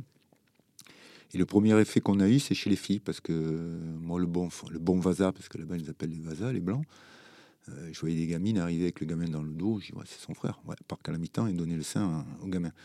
Et depuis que ces gamines jouent au rugby euh, avec nous, euh, toutes les générations qui, depuis 2006, sont passées avec nous, elles sont mères de famille à 17-18 ans, parce qu'elles ont passé 3-4 années de plus à l'école, elles savent lire et écrire correctement, donc ça c'est la première victoire, et surtout elles savent mieux assumer leur rôle de mère, la deuxième victoire, et la troisième victoire, c'est qu'en sachant lire et écrire, elles trouvent des petits jobs de substitution, euh, savoir euh, tenir des stocks, un compte, donc ça fait un complément du salaire du mari. Donc là, on est parti d'un ballon ovale, et nous on s'est servi comme passeport pour entrer en contact avec cette jeunesse qui est en, difficulté. Donc ça, c'était la première étape. Après, on s'est dit sur la capitale, le projet marche bien. On arrive tant bien que mal à, à orienter les gamins euh, sur de la formation sur la capitale, parce que c'est la capitale. Mais on s'aperçoit que 85% de la population malgache est agriculteur. Donc euh, sur la capitale, euh, ils ne vont pas tous, euh, vont pas tous dans l'agriculture parce qu'il y a d'autres opportunités dans l'hôtellerie, dans d'autres métiers. Il y a quelques usines de textiles. euh, voilà, il y a pas mal de choses. Donc ils arrivent à trouver un emploi parce qu'ils savent lire et écrire. Donc c'est notre première fierté. Mais après, on s'est aperçu qu'aussi que 80% de la population était en brousse, mais que ces gamins-là, c'était bien beau qu'ils jouent au rugby, mais après, qu'est-ce qu'ils allaient faire? Donc là, on est en train de sortir de terre. On a déjà bien avancé sur notre centre des métiers de la terre, qui va permettre aujourd'hui à ces gamins-là, une fois qu'ils ont fait le petit cursus, venir jouer au rugby, un suivi sanitaire, scolaire, et qui vont à l'école régulièrement, on leur propose une formation le métier de la terre, parce que quand ils vont partir dans le monde du travail, avec une main-d'œuvre qualifiée à Madagascar, au lieu de gagner 30 centimes d'euros par jour, ils arrivent à gagner le SMIC. Le SMIC, il est entre 40 et 50 euros, ça dépend le cours du l'arrière à Madagascar. Donc voilà. Donc euh, depuis 2006, on, bagarre là-dessus. Le projet sur la capitale qu'on a monté avec euh, Daniel Bessaguet, toute notre équipe euh, marche bien. On a salarié 11 éducateurs sur, sur la, capitale. On a fait venir Santoni quand Lièvremont était entraîneur, c'était son tuteur, il est venu passer son BE1, c'est le plus diplômé de Lille. Et il a fini prof de gym au lycée français. Donc tu vois, ça, ça fait bien, il a formé nos éducateurs. Donc ça, c'était notre fierté. Et à Manandjar, on est à 17 heures de taxi brousse, où là, on a récupéré une ancienne usine de torréfaction de, café, euh, qui était colonisée, il faut savoir jusqu'en 60, c'était colonisé par la France. Donc à l'école, on apprend le malgache et le français. Donc ça c'est bien parce qu'il n'y a pas la barrière de, la langue. Et là, on est en train de sortir notre centre des métiers de la terre, où là, on a salarié aussi 20 personnes et on travaille sur des alternatives qui est sur une culture euh, raisonnée. On travaille aussi sur la permaculture, on travaille sur beaucoup de choses parce que malheureusement à Madagascar, ils font la culture sur ouri. Il faut savoir que Madagascar, c'est une fois et demie la France et il reste 22% de forêt. Le reste, c'est de la latérite, de terre rouge, où même nos amis Monsanto seraient incapables de faire pousser quoi que ce soit sur, sur ces terres-là. Donc justement, aujourd'hui, l'idée, c'est de leur donner des alternatives pour qu'ils cultivent, cultivent différemment, qu'ils aient même un meilleur rendement. Mais comme il dit, Jeff, nous on meurt de faim, qu'est-ce que tu fais? Je ben, viens brûler avec toi. Mais si tu as des alternatives, grossièrement, il nous dit, apprends-les-nous. Donc voilà, donc c'est ce qu'on est en train de mettre en place. On a déjà formé 20, 20 paysans et paysannes. Et on a planté euh, de la vanille, de la bérose, de la cannelle, des clous de girofle, bananes, on a nos ruches, on a nos rizières. euh, donc voilà, parce qu'il ne faut pas faire que de la monoculture. Donner un exemple, on a pris deux cyclones en, un an à Madagascar. Et quand vous faites que de la monoculture, eh ben, si la monoculture, si c'est du riz qui a été ravagé, eh ben, il y a ce qu'ils appellent les périodes de soudure, il n'y a plus rien à manger. Et là, c'est les héca- hécatombes. Que quand vous ne mettez pas tous les mêmes œufs dans le même panier, entre guillemets, eh ben, peut-être c'est les canards qui vont vous aider, peut-être les poulets, peut-être les, arbres fruitiers qui vont faire que ils vont tenir la tête hors d'eau, même si c'est difficile. Parce que là, on ne parle pas de, de tenir la tête hors d'eau, ils disparaissent. C'est notre débat. Bravo pour tout ça. Merci. je vois que je t'ai lancé et que tu t'arrêtais plus, mais c'est Ah, je passionnant. y suis a- dans le match. Il y a- il y, a plein de sujets. Moi, il y en a un que j'aimerais bien creuser, c'est, tu vois, ce lien entre le rugby et la terre, le sol, Mm. euh, l'agriculture, qui est quelque chose qui revient souvent, tu vois, dans la culture du rugby. euh, Il y, a- y y beaucoup de familles, tu vois, si on cite, euh, Gelon, tu parlais de Orso aussi tout à l'heure, toi, tu es aussi dedans. Enfin, je veux dire, il y a un lien assez proche des joueurs de rugby avec la terre, le sol. Comment toi tu le perçois? Pourquoi il y a un lien euh, qui est aussi euh, simple pour eux Bon, entre ces- Déjà, dans la terre et le joueur de rugby, il y a le respect. Ça, c'est ce qu'on nous a on éduque, à, à- on nous éduque au rugby. Après, le rugby, euh, majeure partie dans le sud-ouest. Tu as des joueurs d'équipe de France, leur père est agriculteur. Dans 20 ans, ça sera has si ton père est agriculteur que tu es capitaine d'équipe de France. C'est ça qui, moi, qui, me, qui, me, qui me rend fou. Non, au contraire, je parlais de biodiversité aujourd'hui. Voilà, je pense que le respect que tu trouves d'un paysan, euh, c'est dur la vie de paysan. Mais moi, je parle du vrai, euh, paysan, hein, pas celui-là qui a 800 hectares avec des tracteurs euh, qui vont sur la Lune. Je parle des paysans que tous les matins, il va voir ses, ses 10 vaches, il va voir ses cochons, il va voir son maïs, il va voir tout ça, où là, il y a du sens. Et quand tu t'assois autour de la table avec ces gens-là, tu sais quoi, moi, je bois leurs paroles. Parce qu'ils savent tout sur le, temps, sur les intempéries, c'est tout. Nous, on a besoin d'aller sur Google pour voir quel, demain il va faire beau ou pas beau. Eux, ils lèvent la tête, ils savent ce qui va se passer. Donc, il faut pas occulter ça. Il faut le mettre à l'ordre du jour. Parce qu'il y a des enfants, une nouvelle génération de jeunes qui seront sensibles à ça. D'autres moins, pas de problème. On est au XXe siècle, je suis ouvert à tout. Mais ça, on l'a squeezé. Parce que ça, c'est pas médiatique, parce que ça, ça, ça se vend pas. Euh, ça, pour la communication, le paysan, non, non, non, non. Je veux dire, aujourd'hui, si demain il y, a, un cataclysme naturel, euh, ceux qui s'en sortiront, c'est les paysans. Parce qu'ils savent ce que c'est se lever très tôt le matin, ils savent ce que c'est euh, cultiver, et, ainsi de suite. Nous, on, a- fait aujourd'hui une génération d'assistés, mais je leur en veux pas, c'est le système qui a voulu ça. Comme ça, si tu es assisté, ben, si tu veux un service, eh ben, paye. Au lieu d'apprendre le service, eh ben, tu vas payer un petit peu moins, et cet argent-là, tu vas le dépenser ailleurs que, que dans des conneries. quoi. Super intéressant, tu vois, moi ça me fait penser euh, à la fois au bon sens paysan, Mm. dont on parle beaucoup, on manque peut-être un peu. Et, et je- pour un autre exemple, c'est pas des Ouais. paysans. Dans- on parlait. Et Les ingénieurs sont arrivés pour gagner 20, 20, 20 minutes pour au ski. Ils ont défiguré la vallée. Ils ont mis des, des tunnels, tout ça. Ok, pas de problème. Tu avais les paysans avec tu sais, la petite euh, truc de maïs Ouais. comme j'étais assis. Ils disaient Vous savez, le pont là, faudrait peut-être l'appuyer de ce côté. Oh, bac plus 12, moi. Excusez-moi, monsieur. Ok. Première tempérie. Le pont des anciens, ils n'ont pas bougé d'un millimètre. Et les autres, oui, coulaient derrière. J'avais envie de rigoler, mais voilà. Tu vois, c'est dire? Donc, euh, il faut faire un pot commun avec euh, le modernisme, certes. Mais les anciens, ils ont des choses à nous dire. Euh, Aujourd'hui, les paysans, ils ont des choses à dire à une nouvelle génération de paysans, ainsi de suite. Et il y en a plus en plus qui sont près de la terre. Et les enfants sont sensibles. Les enfants sont sensibles. Quand tu leur parles d'un arbre, nous, on a fait un sondage sur 3000 enfants, c'est l'arbre qui revient. Parce que l'arbre, ça les rassure, c'est des racines, c'est costaud. Euh, Il y a des oiseaux, il y a les hérissons, il y a les asticots, il y a les coccinelles et tout ça. Et pour eux, c'est ça la vie. Putain, mais tire tout ça vers l'eau. quoi. Et après, ça ne veut pas dire qu'il finira pas banquier, mais il finira banquier avec une tête bien faite et il prendra le temps d'aller avec ses enfants, de dire voilà, papy, voilà ce qu'il m'a montré dans le passé. Aujourd'hui, on est rentré dans, dans des moules et on n'en sort pas. On n'arrive plus à en sortir ou on n'en veut pas en sortir. Ça, c'est notre débat. quoi. Pour euh, rebondir sur, euh, sur l'arbre, parce que je suis d'accord avec toi que c'est un gros sujet. euh, moi, si je lance aussi ce podcast, c'est pour récolter des témoignages pour écrire un livre. Mhm. Et dans un des chapitres, je veux justement parler du fait que l'arbre est pour moi le meilleur joueur sans ballon euh, sur un terrain. Euh, je trouve que euh, aujourd'hui, l'arbre est un puits de carbone. Il y a des sujets autour de l'agroforesterie, de la compensation, des biomatériaux. Et, en fait, ce sujet de l'arbre, j'aimerais bien qu'on puisse bah, bien comprendre, toi, comment tu, comment tu l'interprètes? C'est peut-être le sujet. Là, tu m'as ramené un super ballon euh, talonneur de cœur. Je crois qu'il y a un sujet aussi de replantation. Tout à fait. Euh, quel est le rôle que tu donnes aux arbres que tu replantes à l'endroit où tu le fais? Euh, Comment tu les entretiens? Comment tu sensibilises aussi autour de ça? Mais moi, si tu veux, les, les arbres, je les plante pas pour moi. Je les plante pour la future génération. Moi, tous les arbres qu'aujourd'hui on met en place, euh, que ce soit chez moi, des fruitiers, tout ça, ce sera vraiment mes petits-enfants qui feront les confitures à ma place. Mais je sais que quelque part, euh, je me vois déjà mes petits-enfants faire la, confiture. Donc voilà, non, je pense qu'aujourd'hui, l'arbre... euh, aujourd'hui, on fait la guerre à la terre. Et si on gagne, on aura perdu. Donc tu vois le truc. Il, dit, il faut être con. hein. C'est pas moi qui le dis. C'est la réalité du terrain au quotidien. Donc putain, qu'est-ce que qu'est-ce qu'on attend? Je vais dire, excuse-moi, mais le cosinus de la tangente, à toi, il n'a pas dû te servir souvent dans ta vie. Moi, un peu plus parce que je suis maçon. Eh ben, mets-moi une heure de plus de, sciences naturelles aux, élèves. Mets-moi deux heures de sport de plus aux, aux en- aux enfants. Mets-moi de la musique, que dans le monde entier, tu joues entre les musiques, ça fédère tout le monde. Le sport, ça fédère tout le monde. Arrêtons de vouloir faire des, des- des gamins avec des bacs plus 25, ils n'arrivent même plus à trouver du boulot.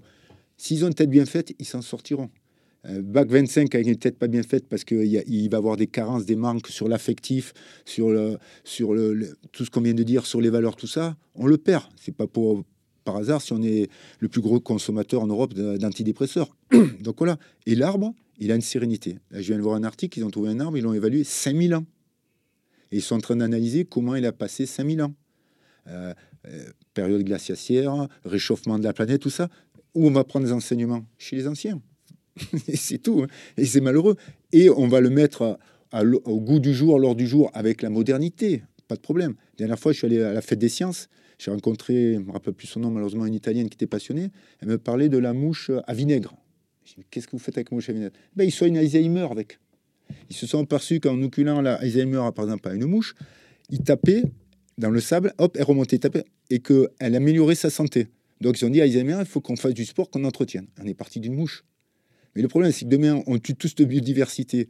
Comment on va peut-être soigner le sida, on commence à le faire, mais le cancer d'autres maladies, alors qu'on avait tout à portée de main et que la nature nous a offerte, on est en train de- d'un cri de crayon parce que tu as des, des têtes pensantes qui disent Mais non, non, vous inquiétez pas, on marche sur la Lune, mais on trouvera des solutions. Euh, là, on a eu un petit carton jaune avec le Covid, on a eu 22 millions de morts. C'est beaucoup, hein, je souhaite la mort à personne. Mais le jour où il va arriver un gros Covid, c'est pas 22 millions, hein, on va parler en milliards parce que euh, la Terre, au moment, elle va être obligée de, réguler. Alors, à force de nous dire, les gars, les solutions, vous avez à portée de main. Euh, vous sciez pas sur la branche, vous êtes assis. Et aujourd'hui, c'est ce qui se passe. Aujourd'hui, tu, vois les oiseaux, migration des oiseaux, il n'y en a plus. Des hirondelles, il y en a de moins en moins. Des chauves-souris, il, euh, faut sauver les chauves-souris. Les mecs, mais ça les fait rigoler. mais oui, elles ont un rôle à jouer. Le ver de terre, tout le monde rigole, le ver de terre. Mais moi, je, passe ma vie à enrichir mes sols justement pour, les vers de terre. Parce que je sais ce qu'ils emmènent, qu'ils aèrent le sol, toute la biodiversité qui va, qui va autour de tout ça.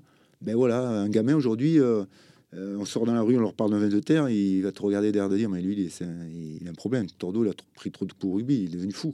Mais si tu expliques le rôle du ver de terre, ça change tout. Et dans les 3000 gamins qu'on a fait le bilan carbone dans les arbres, ah bon, non, on peut faire. ah, ah, ah, Et là, mais là, on dirait un, conte de Walt Disney. C'est la nature qui fait ça. Mais oui, mon gars, c'est la nature. Mais si on leur dit pas, qu'est-ce qu'ils s'en il en a rien à faire. Mais je peux pas y en vouloir. C'est pour ça que je veux dire, faut s'ouvrir. On a tout. En plus, on a les médias, euh, tout, ce qui est informatique. On peut faire de belles choses. Donc, arrivé un moment, ben, il faut qu'on y aille. Parce que à force de reculer, euh, on va se casser la gueule. Les arbres tomberont pas, mais nous, on va tomber. Il y, a un, super sujet que tu as ouvert, c'est euh, c'est celui de la diversité comme tu vois, un champ des possibles de différentes solutions qu'on a. euh, si on fait le parallèle avec le rugby, euh, euh, tu vois, on a eu tendance peut-être les dernières années à privilégier une certaine façon, un certain profil de joueur, disons grand, costaud. Allez, tu mâches tes mots là. On a fait une ferme de stabulation. voilà. Ouais. Je suis peut-être dur, mais c'est arrêté. ça a amené une seule solution à un problème qui pouvait être multiple. Et, Donc, et là, on perd contre les Sudaf. Ouais. Et là, on te dit, ouais, mais ils mettent le- la, la main par terre. Ok. Ouais, mais il a tenté, il est monté, il a contré la pénalité. Ouais. Mais il a pris son destin en main. Il n'a pas subi, il n'a pas répété, il n'a pas, comme je disais tout à l'heure, on n'a pas répété, comment ça s'appelle, euh, une récitation. Oui, mais si tu as 15 récitations sur le terrain et voire 22 parce qu'il y a un, tu peux changer le destin. Regarde, quand son ouvreur il marche pas, il sort l'ouvreur au bout d'un quart d'heure. C'est comme ça. Nous, on veut gagner, on a les solutions. Lui, c'est pas la solution du jour, alors qu'avant, ça a été les solutions du jour. Voilà. Le rugby, c'est un couteau suisse. Le couteau suisse, il faut s'en servir. Et nous, aujourd'hui, on veut tellement le, formater pour moi, on le tue. Et, attention, parce qu'on dit euh, champion du monde, euh, dans 4 ans, on va l'être. Mais il y a les autres équipes qui vont avoir des, bonnes. Parce qu'on a vraiment tout pour réussir. Alors, attention, j'incrimine personne, hein, parce que moi, tu m'aurais donné l'équipe de France, peut-être on n'a même pas gagné un tournoi destination, ça veut rien dire. Mais vous coupez pas du passé, ce que tu disais tout à l'heure, des anciens qui te disent nous, ça fonctionne comme ça, on est au 21e, 21e siècle, il faut qu'il évolue, mais pas n'importe quel prix. Et aujourd'hui, on est rentré dans les data, dans les. Mon fils, tu vas jouer au rugby, sais, on leur met un GPS dans le dos, des fois qui se trompe de vestiaire en rentrant, c'est tourner à gauche. Tu vois, ça me, ça me rend fou, un dos. Tu imagines, on est en concurrence tous les deux en troisième IL. Ok. Eh ben, toi, tu vas pas jouer parce que moi, j'ai fait plus de courses que toi. Mais s'il faut que toi, tu as une course plus intelligente que moi sur mon défensif, j'espère que c'est analysé, ça, tu vois, j'espère. Mais des fois, j'ai le doute. Alors, il y a du bon, mais il faut pas se réfugier là-dedans. Et ce qui me, réfugie, ce qui, ce qui me rassure, c'est que l'humain aura toujours sa place dans le rugby. voilà. Et quand on aura compris ça, il y a quelques entraîneurs qui le comprennent, mais ils se servent de data, tout ce que tu veux, mais il y a l'humain qui est là. Tu rentres dans un vestiaire, ah, tu sens que là, il y a de la testostérone, il y a de l'appétit, il y a, tout qui brille. Tu vois ce que je veux dire? Ça ne veut pas dire qu'ils vont être champions du monde, mais s'ils perdent, ils auront tout donné. Quoi. Et là, ils sont, on est toujours en train de chercher euh, midi 14h, parce que si, parce que là, parce que là, non, non. Ça me fait penser à Christophe Furios. Donc moi, je viens de Bordeaux, donc forcément, j'étais passionné de supporter de l'équipe de l'UBB. Et il disait, euh, au moment des phases finales, il y aura pas de data, tu vois. Il y aura que l'humain. Tu vois, il, euh, il sortait un peu de tout son staff qui recommandait via Oui. des analyses, des datas, tu devrais faire jouer un tel. Et il disait, à un moment donné, tu vois, quand les choses deviennent sérieuses, il faut sentir les mecs, quoi. Et tu t'imagines, Urios, quand il parle à son équipe, il a, comme ça s'appelle, des machines de course. Il a juste à leur régler le carburateur, la pression de PD. Et quoi qui va faire la différence? C'est ce que tu viens de dire. L'humain, le discours. Il y en a certains, il faut que tu sois violent avec eux, parce que c'est comme ça qu'ils fonctionnent. Certains, c'est sur les sentiments. Elle est là, cette chimie. Et c'est ça qui est beau. Parce que si demain, euh, c'est un robot qui va faire la composition de l'équipe, qui va rentrer au tableau noir, qui va dire Jeff, tu fais ça, tu fais ci, moi, robot, euh, au bout d'un quart d'heure, je me bats avec lui, hein, c'est sûr. Après, moi, j'ai pas la vérité. Mais l'avantage d'un vestiaire, c'est qu'on mettait un pot commun et quand on sortait, on avait le même discours avec des solutions différentes. Tandis qu'ici, on fait un pot commun. Je ne sais pas si vraiment en commun, mais à la sortie, ils ont une solution. Si c'est la bonne, eh ben, c'est fantastique. Si c'est pas la bonne, eh ben, ça marche pas. C'est un grand sujet. Dont Oh, on pourra discuter oh, longtemps. Toute la nuit. Euh, moi, j'aimerais bien, tu vois, en préparant le podcast, tu, m- tu, tu me disais, m'indiquais, euh, bosser sur un projet FFR durable. Ah. Est-ce que tu veux en, en parler un petit peu euh, Oui, oui, ça c'est un de mes rêves. Tu sais, le rugbyman, hein, comme je t'ai dit, a la fureur de vivre. Et moi, je pense que Ouais. jusqu'à la dernière minute, j'aurai toujours un, un défi à relancer, un rêve à faire. Oui, pourquoi j'ai cette idée derrière la tête? Parce que déjà en 2007, avec euh, Pachamama, Coupe du Monde en France, on avait travaillé avec l'époque, avec notre euh, ami Bernard Lapassé. À l'époque, c'était euh, Borloo, voilà. Il y a aussi M. Borloo. Et on avait discuté, euh, et moi j'ai dit président. Vous me connaissez, en plus, le président l'a passé, il me connaissait bien, parce que moi, quand on partait en tournée en- avec l'équipe de France, euh, je rentrais pas à l'équipe de France, parce que quand tu étais en Nouvelle-Zélande, tu arrêtes à Hawaï, euh, moi, rester à Hawaï deux jours, non, je restais euh, cinq semaines. Il savait euh, ma petite anecdote, que j'étais très sensible sur l'environnement. Tu vois, quand j'étais en Argentine, ça se fait pas, mais j'ai ramené des arbres d'Argentine tu vois, pour planter dans mon jardin, parce que c'était des arbres emblématiques de, tout ça. Donc, il savait que j'étais animé de, tout ça. Je dis, président, on a la chance d'avoir la Coupe du Monde en 2007, il faudrait qu'on se penche un petit peu sur l'environnement. il me dit, mais qu'est-ce que, comment tu vois les choses? Ben, J'ai dit, ça serait bien qu'on fasse un bilan carbone. Ah Donc on s'est rapproché de l'ADEME, qui c'est des pros du bilan carbone, et on a été la première association sportive à se pencher sur un événement mondial qui est la Coupe du Monde. On a fait un bilan carbone donc en 2007. Euh, donc on a été fiers. De là, euh, Monsieur Borloo a fait voter un décret que toute manifestation, autant de X milliers de personnes, que ce soit culturel, art, rugby, sport, tu es obligé de faire un bilan carbone. Alors ça ne veut pas dire que tu fais un bilan carbone neutre, certes, mais tu essaies de trouver des solutions sur des gobelets, sur des transports, sur des encres naturelles. Donc nous, équipe de France 2007, on avait fait, et l'association Pachamama, on avait mis en place ce bilan carbone. On avait travaillé déjà sur des, publicités 4 par 3 en 2007, hein, je te parle, hein, en 2023. Hein. Euh, les transports, comme par hasard, les énergies, comme par hasard, euh, l'alimentation, comme par hasard. Mais tu vois, voilà. Donc on était un peu précurseurs là. Moi j'ai fait mettre euh, des chauffe-eau solaires à Marcoussis, il faut toiler. Là ils m'ont dit Jeff, il, il, est devenu fou. Et ben, tu t'aperçois qu'aujourd'hui, 2024, euh, on te parle que de ça. Donc on va dire, on n'est pas de nos ensemble, mais on était dans le vrai. Donc en 2023, la Coupe du Monde en France, j'ai dit, ça serait bien que le monde du sport et notre rugby maintenant franchissent le cap et deviennent acteurs.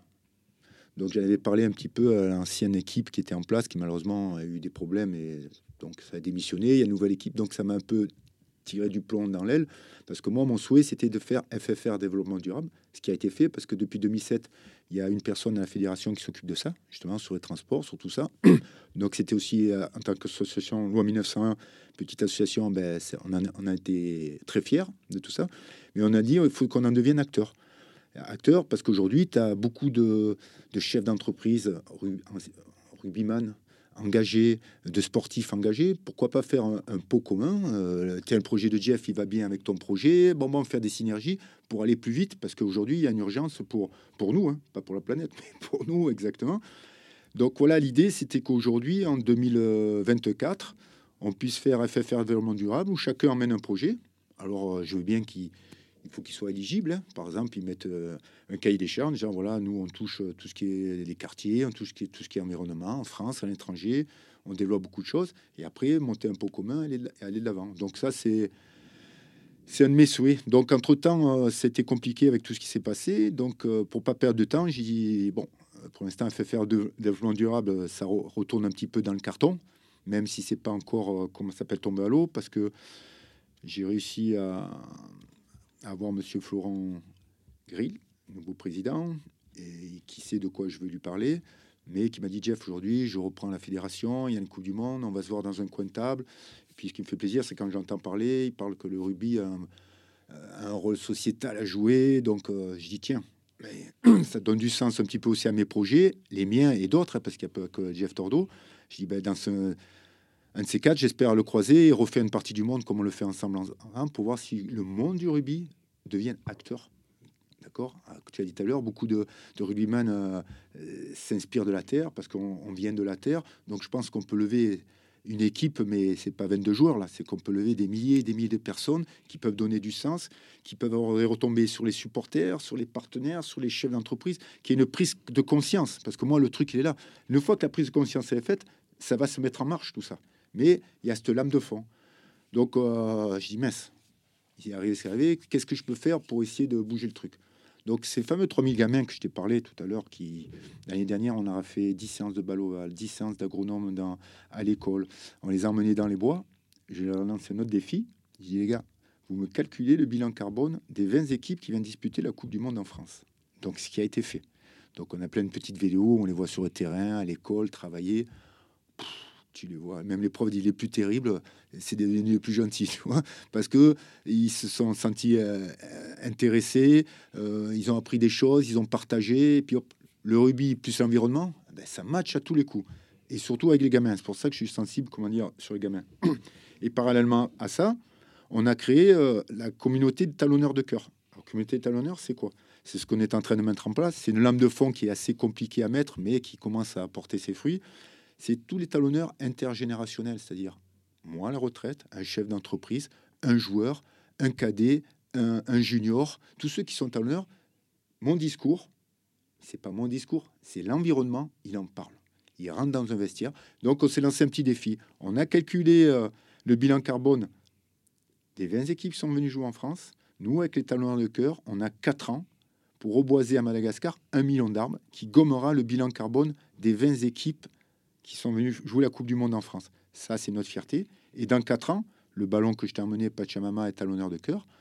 Eh bien, toute cette communauté, et là, j'espère que ça aura pris, euh, ça sera pas 10, 100, on parlera en milliers, l'emmènera en Australie, dit les gars, voilà, nous regardez ce qu'on a fait. On en est fiers, le patrimoine, on vous le donne.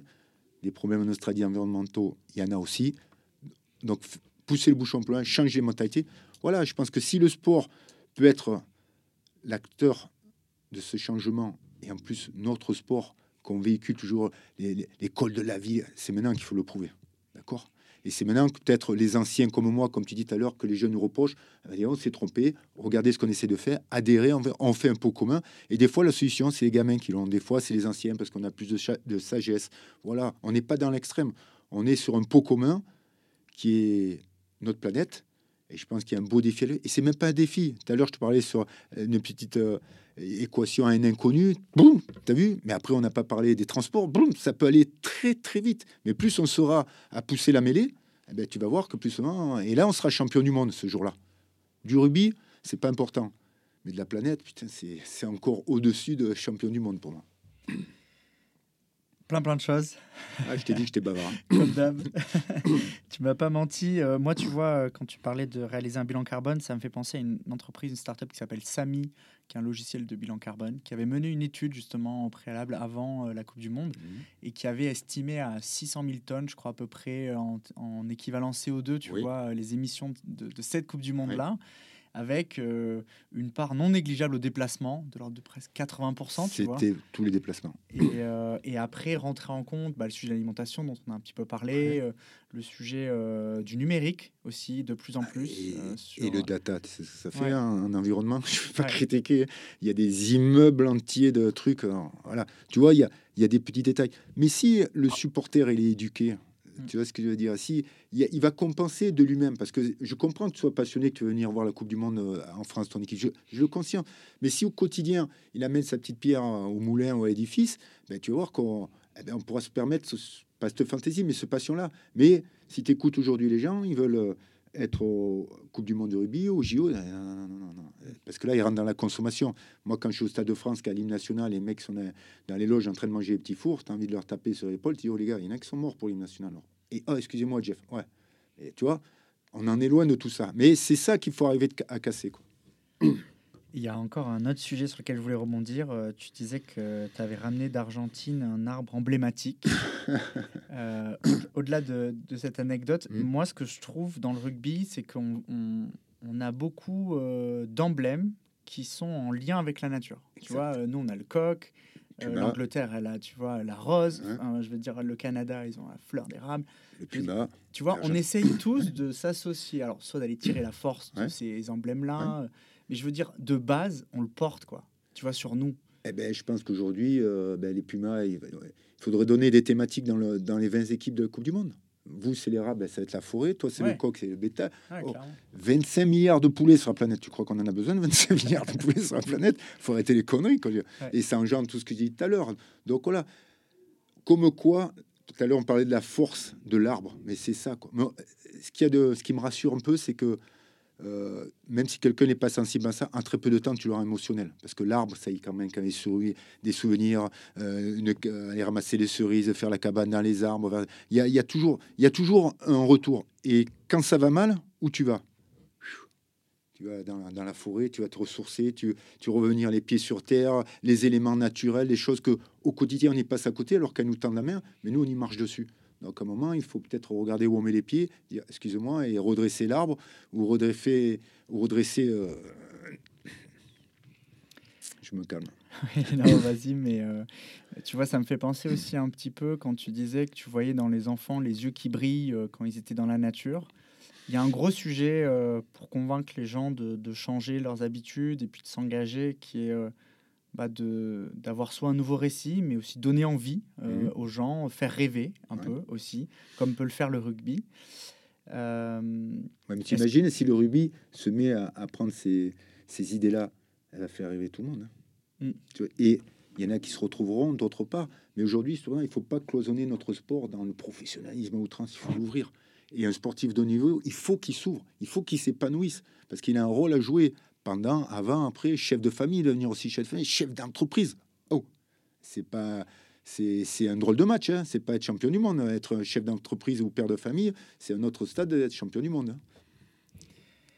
Il y a, tu vois, sur LinkedIn, tu en as un petit peu parlé tout à l'heure, mais je crois que tu as repartagé un post de Team for the Planet. Donc Je suis mhm. aussi associé. Euh, et pour l'anecdote, nous, on avait, avec une dizaine de copains, on était euh, rentré actionnaire à hauteur du nombre euh, de points qu'avait marqué l'équipe de France contre l'Italie. Donc on avait tous, pour l'anecdote, investi 32 euros. Mais bon, ça nous a aussi ouvert les portes de cette communauté. je pense que tu en as un peu parlé, mais est-ce que tu as l'impression qu'on joue, en fait, en dehors du terrain, un match contre la nature? Et est-ce qu'on a encore le temps de changer les choses? Euh, Le temps, il est souvent compté. Tu vois, on dit 2030, euh, 2050. Oui, mais c'est justement ça qu'il faut arrêter. C'est, c'est qu'on s'appelle, c'est du lobbying, c'est-à-dire on a perdu. Euh, profitons. Mais ne vous inquiétez pas, les scientifiques vont trouver des solutions. Mais arrêtez de dire ça. Ne serait-ce que prendre le temps, comme on l'a dit tout à l'heure. Quoi. Je veux dire, la nature, elle nous tend les bras. Et nous, on est en train de la plaquer au quotidien. Quoi. Comme je disais tout à l'heure, on est en train de faire la guerre à la planète. Mais si on gagne, on a perdu. Oh, on a perdu, les gars. Réveillez-vous. Et si le sportif, euh, parce qu'on a un système, société qu'on nous a travaillé un peu trop la, tête, d'accord? Si le sport te met de l'émotion par rapport au côté sportif, mais peut-être aussi de l'émotionnel là-dedans. Quand tu vois la télé, toutes les publicités, tu as un lion, tu as une girafe, as... mais dans peu de temps, on est en 3D. Quoi. Toutes les publicités, il y a la coccinelle, il y a le petit renard, voilà, publicité, il y a le loup. Maintenant, dès qu'il y a 10 loups de tout, il faut abattre tous les loups de la, planète. Il faut trouver un juste milieu. Et aujourd'hui, le juste milieu, il, est plus, il, a, tout décalé et on a tout déréglé. Ben, nous, à remettre euh, le puzzle dans l'ordre. On a les fondations, qui est la nature, ben, construisons avec la nature. Juste pour la petite aparté, euh, tu parlais, je crois que euh, tu appréciais le coin du Mercantour. Le parc Mercantour, c'est énorme. Je ne dis pas trop fort parce qu'il va y avoir trop de monde. Hein. Ouais. bah, Figure-toi que j'ai, euh, via tu vois, une startup qui s'appelle Chiloé, qui organise des week-ends expéditions dans le Mercantour. J'ai mm. fait un week-end loup, justement pour aller sur les traces du loup. Donc super intéressant. C'est magique. C'est magique parce que, ben, en fait, on, on regarde euh, tu vois la moindre trace qui est laissée euh, par l'animal, euh, celui qui est chassé, celui qui chasse, celui et quand qui est passage. Et quand normal, tu passes à côté. Voilà, ça. Donc en fait, on, avançait beaucoup moins vite dans la forêt, pour le coup, mais on avait bah, l'essence qui était développée encore plus. Et, pour se dire, bah, juste pour rebondir sur le fait d'abattre les loups ou pas, le guide à l'époque nous disait que la réintroduction du loup avait permis de réintroduire le vautour, euh, parce que en fait, avec les loups en chassant les moutons, laissaient aussi des carcasses derrière. les moutons, mais ils chassent aussi les chevreuils, ça ouais. les chamois, et ça tout ça. C'était, il y avait un rôle en fait ultra important dans la chaîne alimentaire. Équilibre. Ouais. Et nous, nous, l'humain n'est plus équilibré, il est déséquilibré parce qu'il penche que d'un côté. Et aujourd'hui, euh, il faudrait qu'il revienne au centre de, de la balance. Il y a ensuite un autre sujet, tu en as parlé quelques fois, mais tu sais, c'est ce sujet un peu du colibri, euh, de donner sa pierre à l'édifice. Ça me fait penser à ce rôle un peu du neuf, qui bien souvent va se frotter aux deuxième ligne un peu plus costaud, euh, qui a pas peur, euh, même s'il fait pas reculer, il y met du sien. est-ce que c'est est -ce c'est ça Est-ce que c'est ce maillot du petit colibri qu'on devrait endosser chacun? Mais Le problème, c'est quand on voit le petit, presque tu dirais, oh le pauvre. Dans, une société aujourd'hui, les petits ou le pauvre. Petit, toi Dupont, il fait pas deux mètres. D'accord, meilleur joueur au monde, tatati, tatata. Et humainement, je pense que c'est un gros leader naturel. Donc voilà, je pense que non, euh, le petit, euh, comme le grand, le respect, il joue avec ses qualités. Et c'est ça qui est fort. Euh, aujourd'hui, à l'époque, on avait Fouroux, ils appelaient Napoléon. Euh, les grands, ils les faisaient grimper aux arbres, hein, deux, trois moments, deux, trois paroles, deux, trois, c'est ça, et c'est ça les neufs. Donc, euh, ils sont très complémentaires, parce que le neuf, en général, il a toujours le mot qu'il faut pour euh, bousculer le gros. le, des fois, c'est par les sentiments. Voilà, c'est un petit peu l'assistante sociale, entre guillemets, parce que le neuf, c'est toujours le, il est toujours avec, les gros. En bringue, il est avec les gros, donc il sait ce qui se passe, il apprend à connaître les gros, et il sait que sur le terrain, il ne pourra pas faire des grands discours. Donc, des fois, c'est sur une tape qu'il va le remettre en selle, sur un clin d'œil, sur un mot fort, qui va parler de la famille, du copain ou de la patrie, je sais pas, sur un truc. Et là, le mec, euh, il y a quelque chose qui se passe en lui, tu vois. C'est ça. Pour moi, les grands discours, ils ont perdu la France. Aujourd'hui, on te fait des, grandes théories, des grands trucs, alors des choses simples. Commençons par les choses simples, et un jour, on verra les choses un peu plus compliquées. Quoi. Écoute, on arrive vers la fin de, de cet échange. euh, Il est 23h30. Ouais, exactement. euh, toutes les lumières sont éteintes, euh, les rideaux sont fermés. Euh, non, non, il y a, il y a trois dernières petites questions qui sont des questions qui reviennent souvent. Euh, la première, elle, elle est de comprendre à quoi aimerais-tu que le ressemble le lien entre le rugby et l'environnement en 2030 Toi qui es engagé aujourd'hui depuis plusieurs années, vers où tu veux, tu veux amener tout ça? 2030, moi, je veux que ça devienne un vestiaire commun. quoi. On parle de biodiversité humaine, très bien, on l'a. On est revenu sur ces stades-là. Maintenant, il faut que cette biodiversité, elle reprenne sa place aussi en dehors des terrains. Et c'est là où nous, on peut être vraiment le porte-parole, tout ça, mais tout en simplicité, tout en modestie. On n'est pas des donneurs de leçons. Après, quand il faudra vraiment rentrer dans le détail, il y a des gens qui sont... C'est des professionnels pour apporter la plus-value. Et dans tout ce milieu-là, quand tu vulgarises, que tu commences à comprendre, moi j'ai acheté des bouquins. Euh, je fais mes engrais naturels, je fais mes si, mes anti. Tu, et tu sais quoi? Ça devient une passion. Et ben, le virus, il peut partir à, tout le monde. Euh, J'ai appelé un copain tout à l'heure, il s'est pris à, à LPO avec les oiseaux. Il s'est acheté les jumelles, les bouquins, il me dit des trucs. Je veux venir chez toi, est-ce qu'il y a tout? Je dis ça y est, lui il est parti. Et c'est bon. Et je vais le fréquenter. Moi, il va me passer son virus. Moi, je vais passer le mon virus qui va le retransmettre.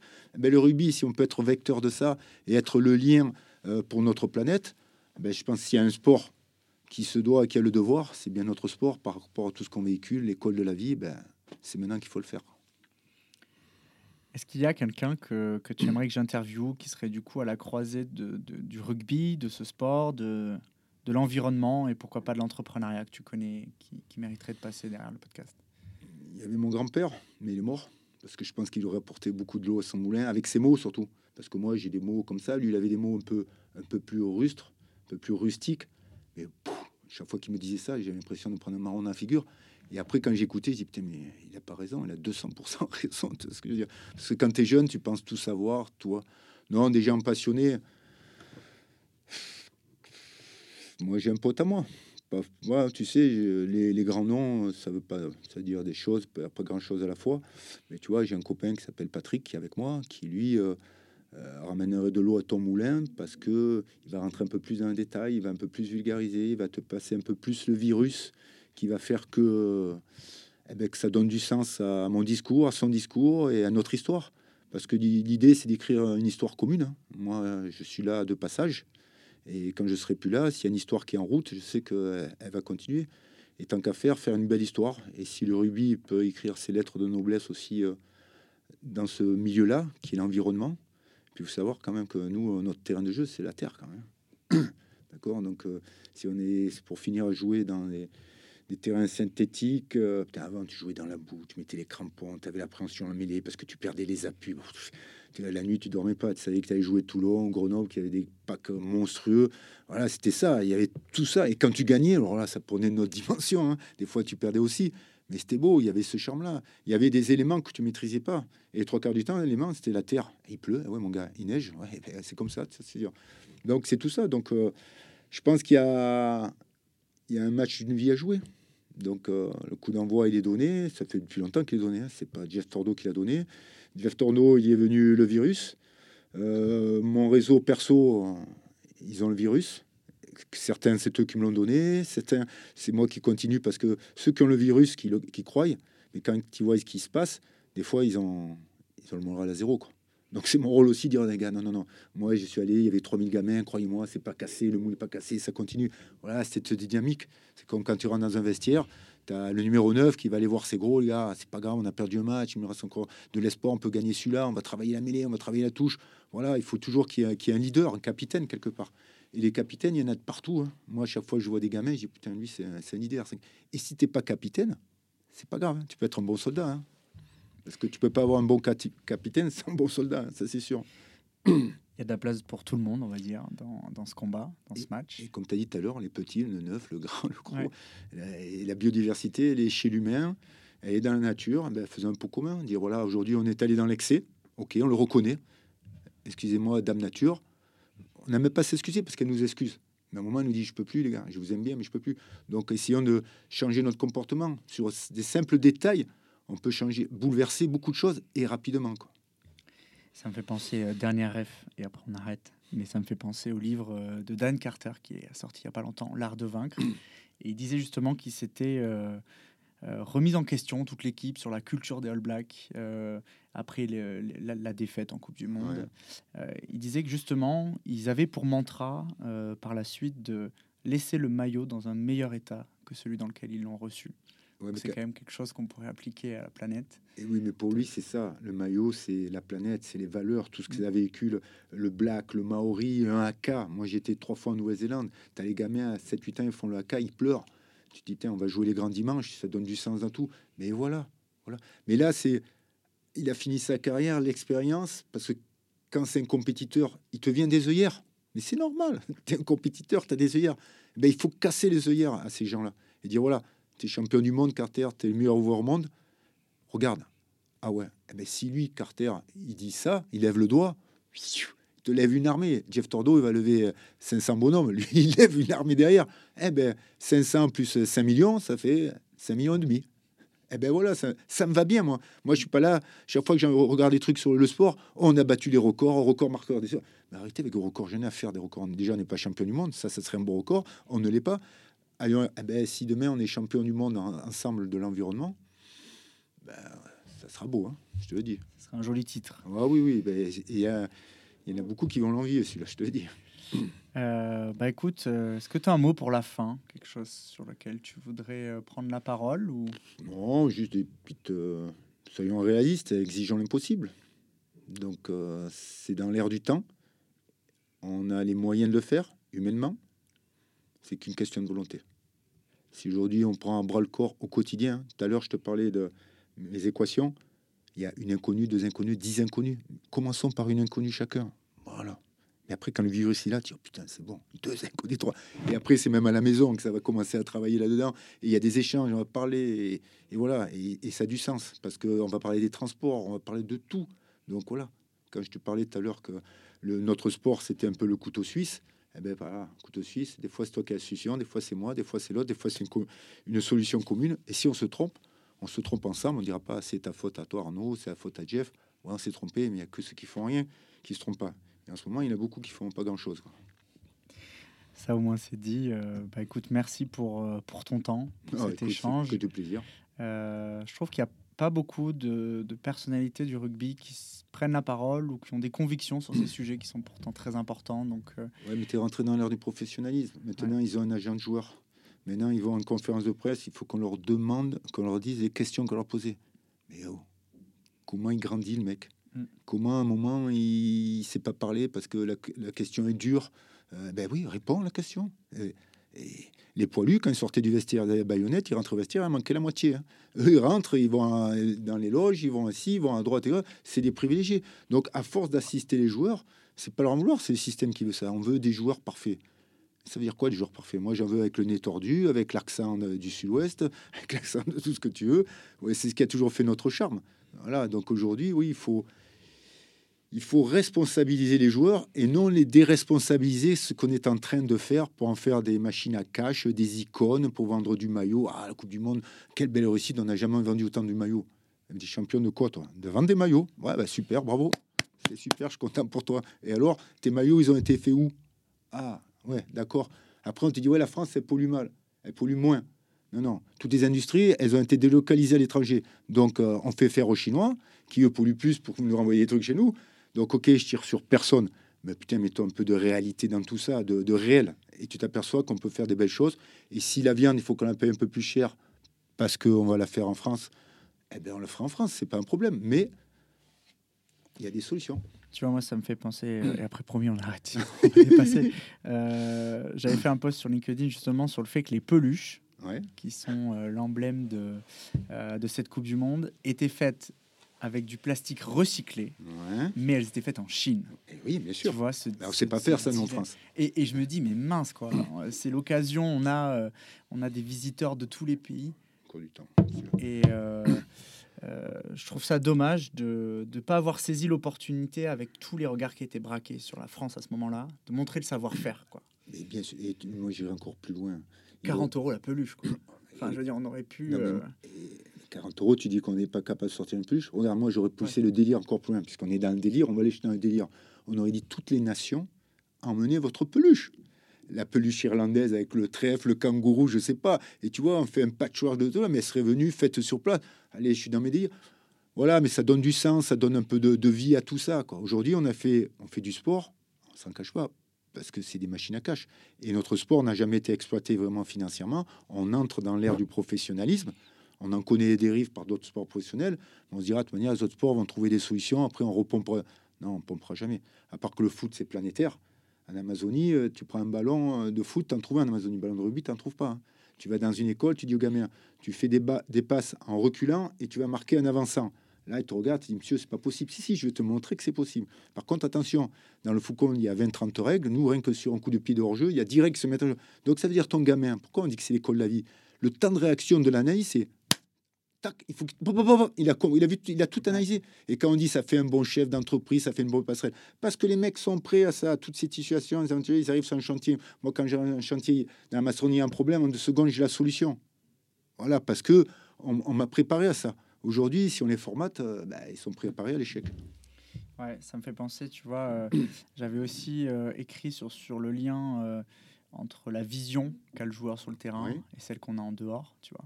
Je crois que Maurice Prats disait euh, en conseillant, euh, je sais plus quel joueur, que quand tu réceptionnais le ballon, il fallait qu'il y ait deux yeux qui regardent, euh, tu vois, les adversaires, deux qui regardent derrière toi, deux qui regardent tes coéquipiers. Donc, tu vois, il y a cette image un peu de devoir faire une capture un peu d'écran de ce qui se passe autour de soi. en 89 en Nouvelle-Zélande à Eden Park Blanco Chandel et les Blacks quand ils montent c'est pas pour rigoler quoi le ballon en l'air tu regardes dans les yeux le Blanco tu dis putain il sait pas ce qu'il va faire dis, oh là là là il réceptionne le ballon et quand il baisse ses yeux ce que tu viens de dire en deux secondes Mm.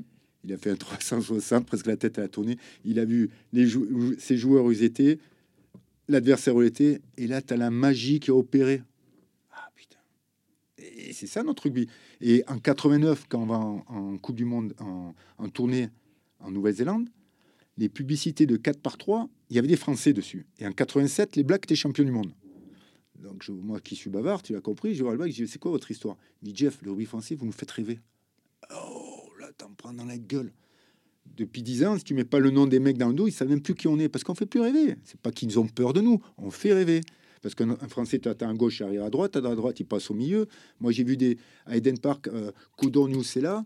J'avais hâte de rentrer à l'hôtel pour savoir comment ils étaient passés. C'était un petit peu pop, pop, c'était allé trop vite. Et les mecs, euh, tu avais Codorniou, il tapait le ballon, il, rebondissait, il revenait dans le bras. Ouais, c'est de la chance. Je c'est la technique individuelle, c'est pas de la chance du tout. Voilà, il faut remettre les choses un petit peu à sa juste valeur. Et aujourd'hui, dans le monde du professionnalisme, on fait des, des machines de course, certes, mais si c'est avoir 600 chevaux sur le capot et qu'on n'est pas capable de mettre la quatrième, parce que des fois la quatrième, c'est l'humain qui va la passer, tu comprends? Et c'est pas la sixième temps de jeu, quinzième temps de jeu, et c'est ce qui, pour moi, aujourd'hui, euh, nous fait défaut. T'es sûr que c'est la dernière question? Ouais, c'est ce que j'allais dire. J'allais dire, allez, ça y est, cette fois-ci, c'est la dernière. Non, non, on va s'arrêter là. Euh, merci pour, euh, pour ton temps, ton échange. Euh, moi, je manquerai pas de mettre, bah, tu vois, le lien vers Talonneur de cœur, vers Pachamama, tu vois, Mm. dans les commentaires. L'idée, c'est aussi que, bah, au-delà de passer ton message, c'est que les gens qui nous écoutent puissent bah, rejoindre les mouvements, les initiatives que tu as lancées C'est gentil. aussi. Et puis, euh, et puis bah, écoute, si moi je peux t'aider d'une manière ou d'une autre, je pense qu'on est assez alignés sur euh, le lien qui est entre le rugby et l'environnement. On va Donc, euh, continuer, les, les planètes s'alignent. exactement, les planètes s'alignent. Donc, bah, écoute, merci encore Mais pour merci ton temps. Et puis, à très vite. Allez, bon match.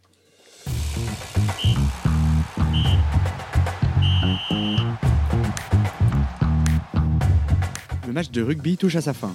Merci d'avoir écouté cet épisode.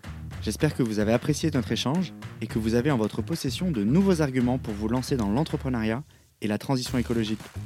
Si c'est le cas, n'hésitez pas à partager l'épisode autour de vous et à donner 5 étoiles à ce podcast, à vous abonner à la newsletter de Green to Green et à me suivre sur LinkedIn. On se donne rendez-vous dimanche prochain à 15h pour continuer de partager avec vous du contenu autour de l'entrepreneuriat, l'environnement et le rugby. Green to Green, du sourire de ma passion à l'impact de ma vocation.